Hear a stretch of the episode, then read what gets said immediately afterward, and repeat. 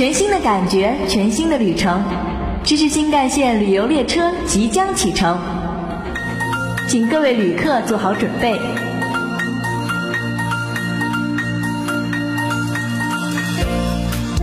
本车沿途将经过健康之城、家政之州，最后将抵达我们的目的地知识海岸。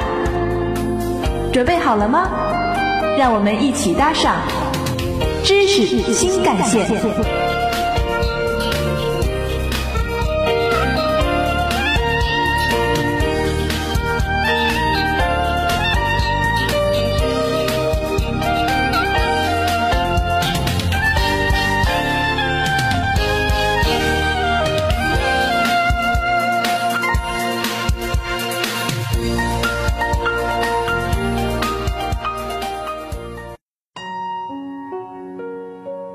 学知识，听健康，懂生活。Hello，大家好，这里是每周一中午和你如期相约的知识新干线。我依然是你们的老朋友陆海正。大家好，我是李冬梅。下面进入我们的第一板块健康指南。大学生活，同学们都生活在晚上下不去的网和早上起不来的床之间，每天起早贪黑，睡眠不足。好不容易啊，等来了周末，踏踏实实睡他个昏天地暗的。可是，一觉起来。非但没有神清气爽的感觉，反而感觉头昏脑胀、晕乎乎的，这是怎么了？专家说啊，睡眠不足影响健康，但是长时间睡眠过度同样存在问题，尤其是某些嗜睡还与抑郁症等情绪患者相关的，补觉过头会出现睡醉的情况。很多年轻人每天晚上都舍不得睡，早上又舍不得起床，可是迫于上学上班的压力啊，只能一味着压缩自己睡眠的时间，好不容易熬到了周末。就习惯于周末好好睡个觉，一觉睡到大中午，有的时候甚至一睡啊就过了午饭的时间。可是酣睡之后感觉到的并不是睡眠之后神清气爽的感觉，反而大脑昏昏沉沉的，四肢犹如灌了铅一样无比沉重。那么这样的感觉，我们的朋友午睡后也常常出现，有的时候午睡超过几个小时，醒来过后就会有一种晕乎乎的感觉，比不睡啊还难受。那这是为什么呢？近日，科学家就这种现象给出了解释，他们称之为睡醉。之所以这么说，是因为这种睡过头的感觉和醉酒的感觉十分相似，但是与酒精对神经系统造成的强烈损伤不同，睡过头这种错误的行为啊，所导致身体的行动延缓，是由于控制身体日常循环的那部分大脑神经被混乱的作息所混淆所导致的。浙江省立同德医院心理学博士许方中也赞同这样的说法。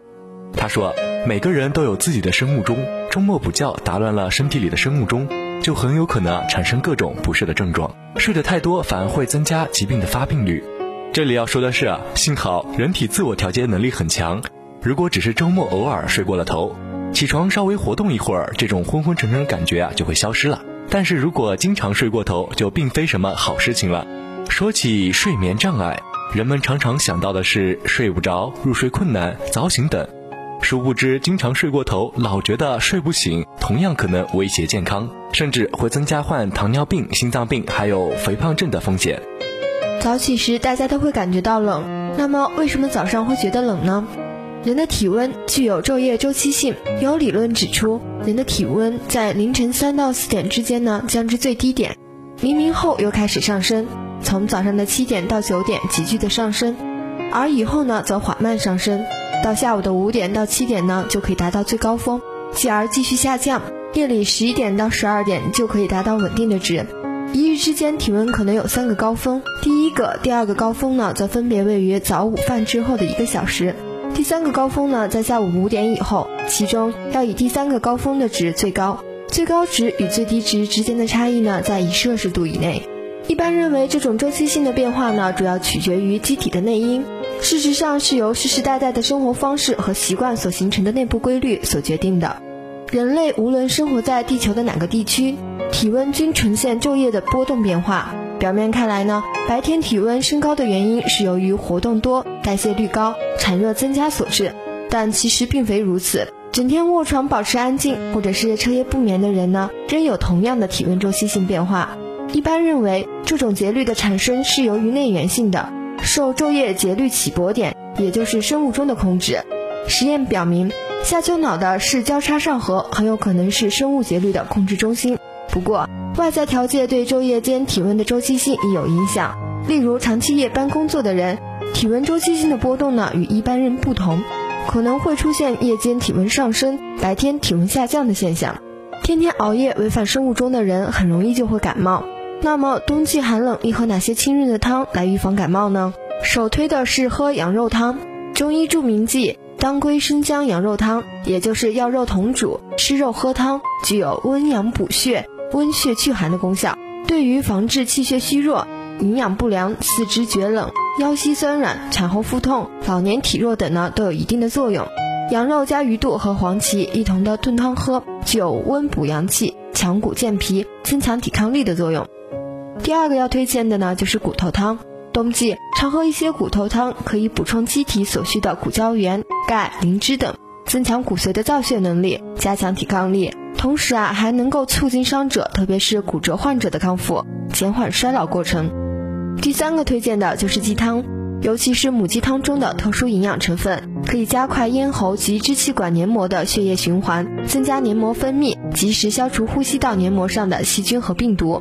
对于治疗咳嗽、感冒、哮喘等疾病呢，都有较好的效果，特别是对老弱病者过冬很有利。第四呢，就是要多喝点鲜鱼汤，鱼汤中含有大量的具有抗炎作用的特殊脂肪酸，可以预防和抑制呼吸道炎症，防止啊哮喘的发作，尤其是对冬季的儿童和老年哮喘防治效果啊更佳。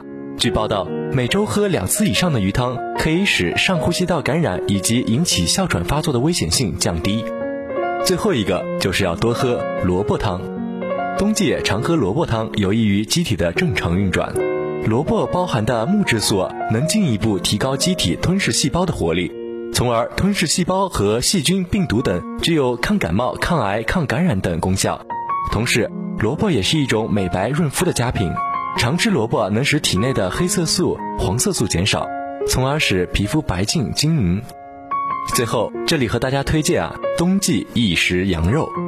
羊肉营养丰富，性味甘热。据食品营养成分分析，每一百克羊肉含优质蛋白质百分之十一点一，脂肪百分之二十八点八，是啊猪肉的一半。每一百克羊肉的热量含量三百零六千卡，比牛肉多近一倍，且含无机盐、磷、钾、铁及维生素 A、B 等多种维生素，具有暖中祛寒。温补气血、开胃健力、益胃气、补阳衰、壮阳肾、增精血的功效，还可以通治乳带，有利于妇产。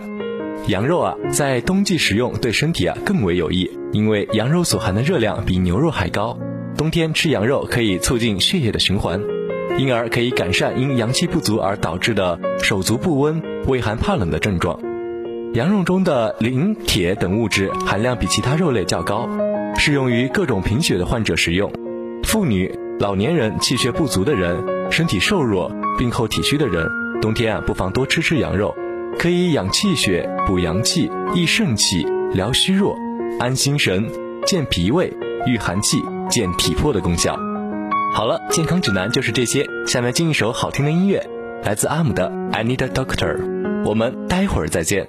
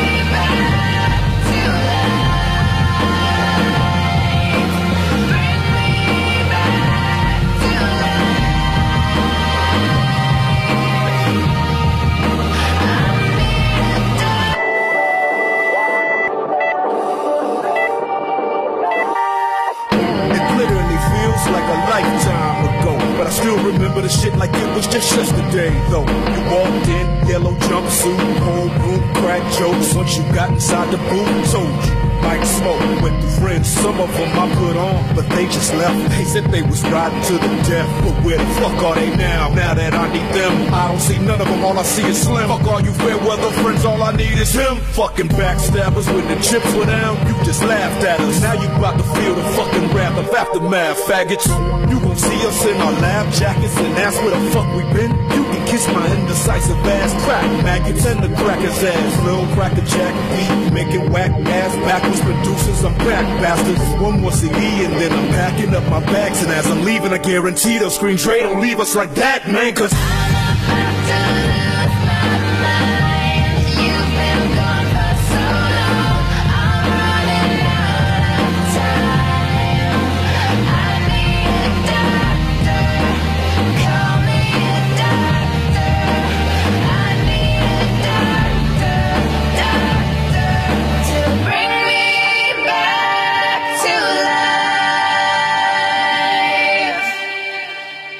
好听的音乐过后，欢迎回来。下面进入我们的第二板块——生活锦囊。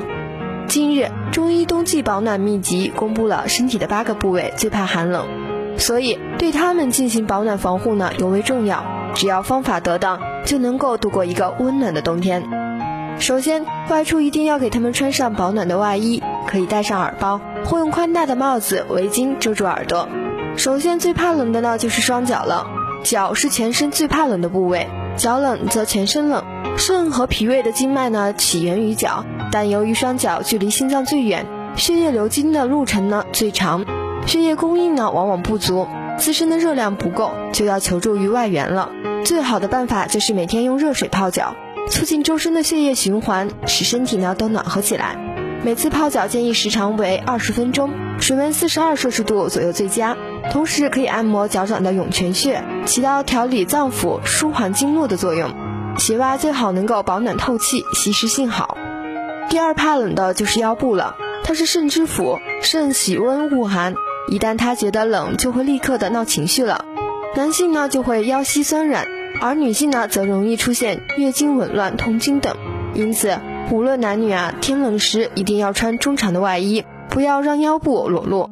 平时呢，就可以用双手搓腰，两手对搓发热之后，紧按腰眼处，也就是位于第三腰椎棘突下旁开三点五寸的凹陷处。每天早晚各一次，每次做五十到一百遍，就能够温煦肾阳、畅达气血了。第三个怕冷的部位呢是头部，头作为一身之主宰，诸阳所会，百脉相通。一旦受到寒邪侵袭呢，就容易引发感冒、鼻炎、头痛、牙痛、三叉神经痛等。头部还是最不善于留住热量的部位。研究发现，静止状态不戴帽子的人，在气温十五摄氏度时呢，头部散失的热量占人体总热量的百分之三十；气温四摄氏度时占百分之六十。所以啊，天越冷越要给头部保暖。冬季外出一定要戴帽子，最好是能够盖住前额的。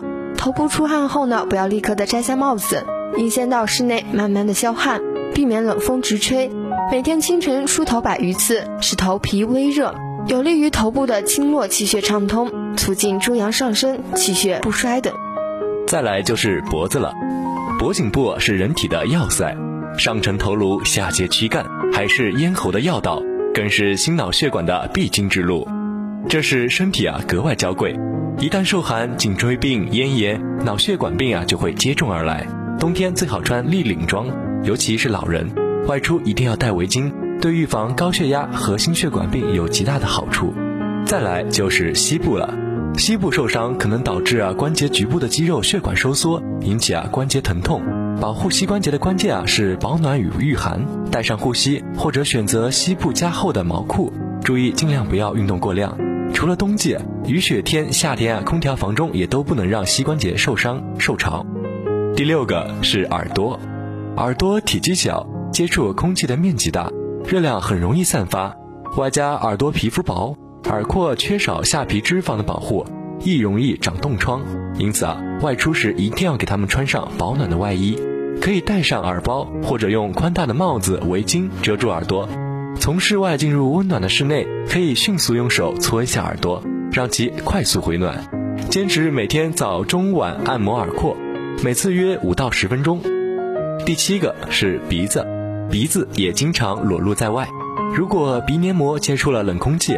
粘液的分泌啊就会减少，毛细血管就会变得很脆，鼻子的屏风就会作用变差，从而导致病菌进入肺部，增加呼吸道感染的几率。外出时多戴几个纯棉的口罩，最好啊不要用围巾遮挡，以防止上面的细菌或者织物纤维进入鼻腔。天冷时可以每天按摩鼻翼，两手拇指在外侧相互搓揉后，沿鼻梁、鼻翼上下按摩三十下。早起后、晚睡前各做一次。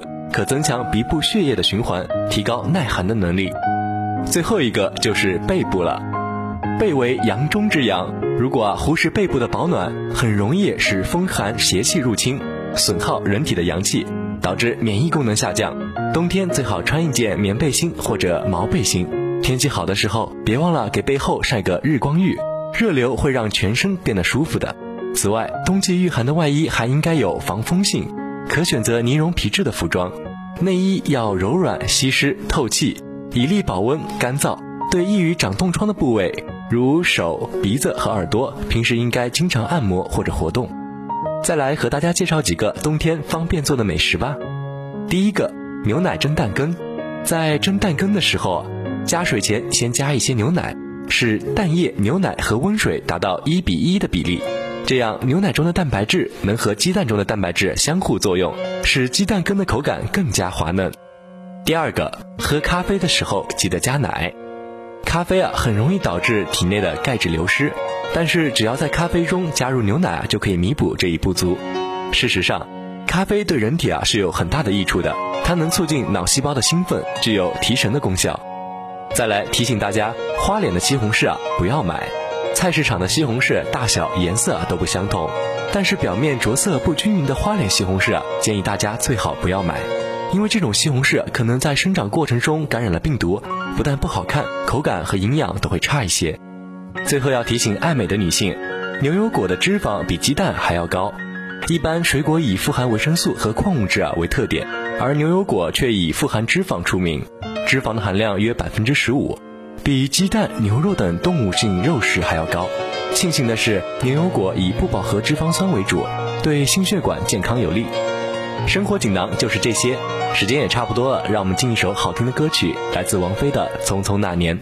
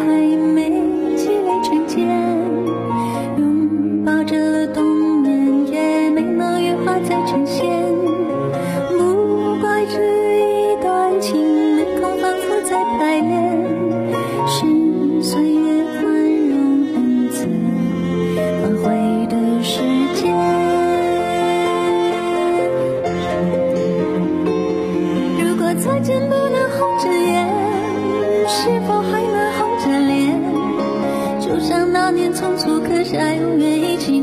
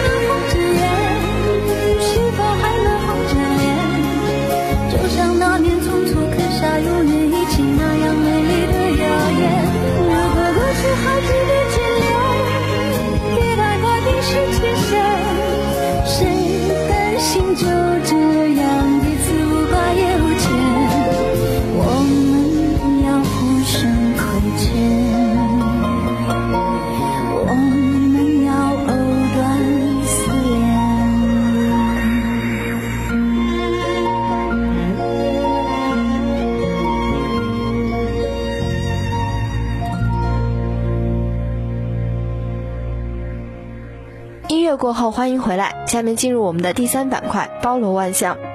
包罗万象为你网罗每周的新鲜热词。首先进入我们的新知时间。新知一：热能充电电池。美国麻省理工学院和斯坦福大学的研究人员最近公布了一种新研发的自充电电池，它可以把工厂废热和地热的能量转化为电能。这种电池将来也许能够在没有电网的偏远地区使用。新知二：飞天自拍摄像机。美国斯坦福大学研究人员近日研制出一种飞天自拍摄相机，这是全球首款可穿戴无人机。戴在手腕上时呢，外观就像手表，而张开后呢，会变成 X 型，四端各有一个旋翼。它设有感应器，能够侦测用户的举动，可以自动的追踪用户的位置，并能够准确的对焦及拍摄。用户呢可事先的设定计时器，停止拍摄后呢，摄像机会自动的飞回用户手上。新知三：高科技备忘贴。美国科学家近日发明了一种高科技的备忘贴，只要用配套的笔在白板上写上你备忘的事情，然后设定提醒时间，当时间一到，你的备忘贴就会叮一下的亮起灯，让你一眼就能够看到。当你办理完这些事情，按删除键，白板上的字迹呢就会自动的消失。新知四：个人飞行背包。新西兰的一家公司呢正在研制一款个人的飞行背包。该背包包括一个用于训练和任务演练的模拟器，以及在飞行中提供各种支持的必要装备。飞行背包本身的框架呢为碳纤维制成的，装有一个容量两升、二百马力的汽油引擎，为飞行员两侧的两个巨大转翼提供能量。该背包能够承载一百二十千克的重量，在一千米的高度能够以最高七十四千米每小时的速度飞行，大约三十分钟。飞行员能够通过手边的两个操纵杆进行操作。伽马射线疑似超光速，四点八分钟穿越黑洞世界。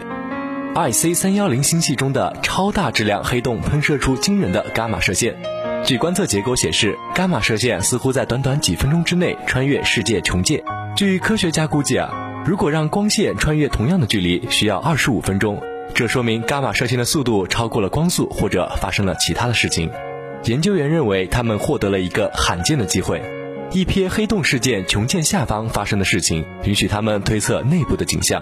大型大气伽马射线成像切伦夫望远镜捕捉到了 IC 三幺零星系的伽马射线喷流。IC 三幺零星系坐落于英仙座，天文学家认为 IC 三幺零星系中央的黑洞啊高速旋转，酷似一颗脉冲星。脉冲星产生磁场红色和产生电磁场黄色，将粒子加速到光速。那么，这是不是人类第一次观测到黑洞中的景象呢？我们下期分晓。许多人对生肖论命一直深信不疑，以至于对流传已久的十羊九不全之说呢耿耿于怀。属羊的人注定婚姻失败、事业不顺、命运多舛。距离羊年还剩下不到三个月的时间，不少新婚和适龄的夫妇呢都陷入了扎堆生马宝宝的怪圈。就算是剖腹产，也要剖个马宝宝。近日，上海大学社会学系教授说，属相只是中国人表示出时间的方式，与人的命运呢没有必然的联系。阳命论毫无科学根据，人的命运是能够掌握在自己的手中的，依赖于生肖属相根本就是无稽之谈。著名民俗专家、中国民俗学会理事长也表示，十二生肖这套符合系统仅仅是纪年的一种办法，并不是实际的这个时间会带来物理性的功能。由此看来，属羊人命不好的说法呢，并无科学根据。属相作为一种符号，更多的时候是一种文化消遣，或者是心理的需求。当人们自觉命途坎坷，就会找一个人以外的不可抗拒因素来暗示自己。在清朝咸丰年间之前呢，并未出现过十羊九不全的说法。相反，历史上认为属羊是安定、富裕、美好的象征。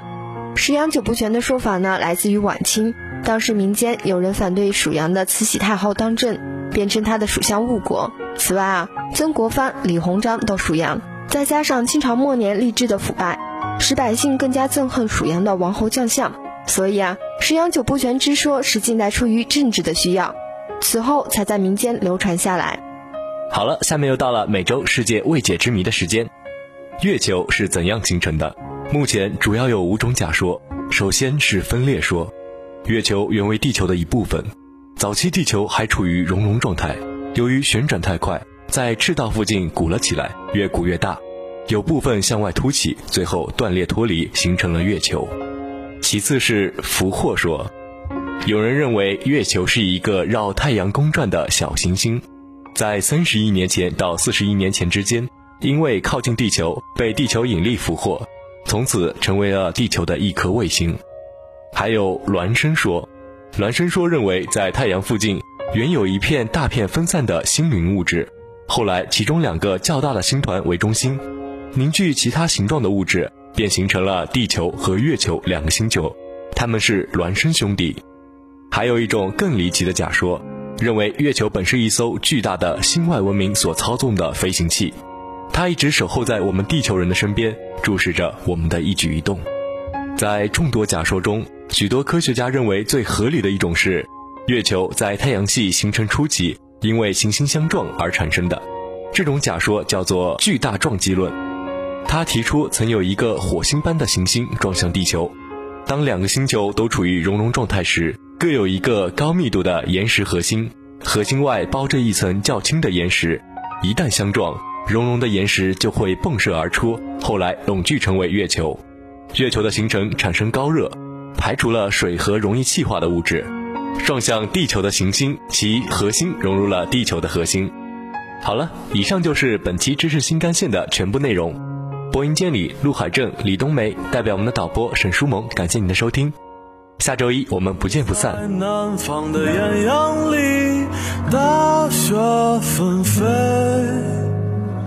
我在北方的寒夜里，四季如春。如果天黑之前来得及，我要忘了你的眼睛，穷极一生做不完一场梦。他不再和谁谈论相逢的孤岛，因为心里早已荒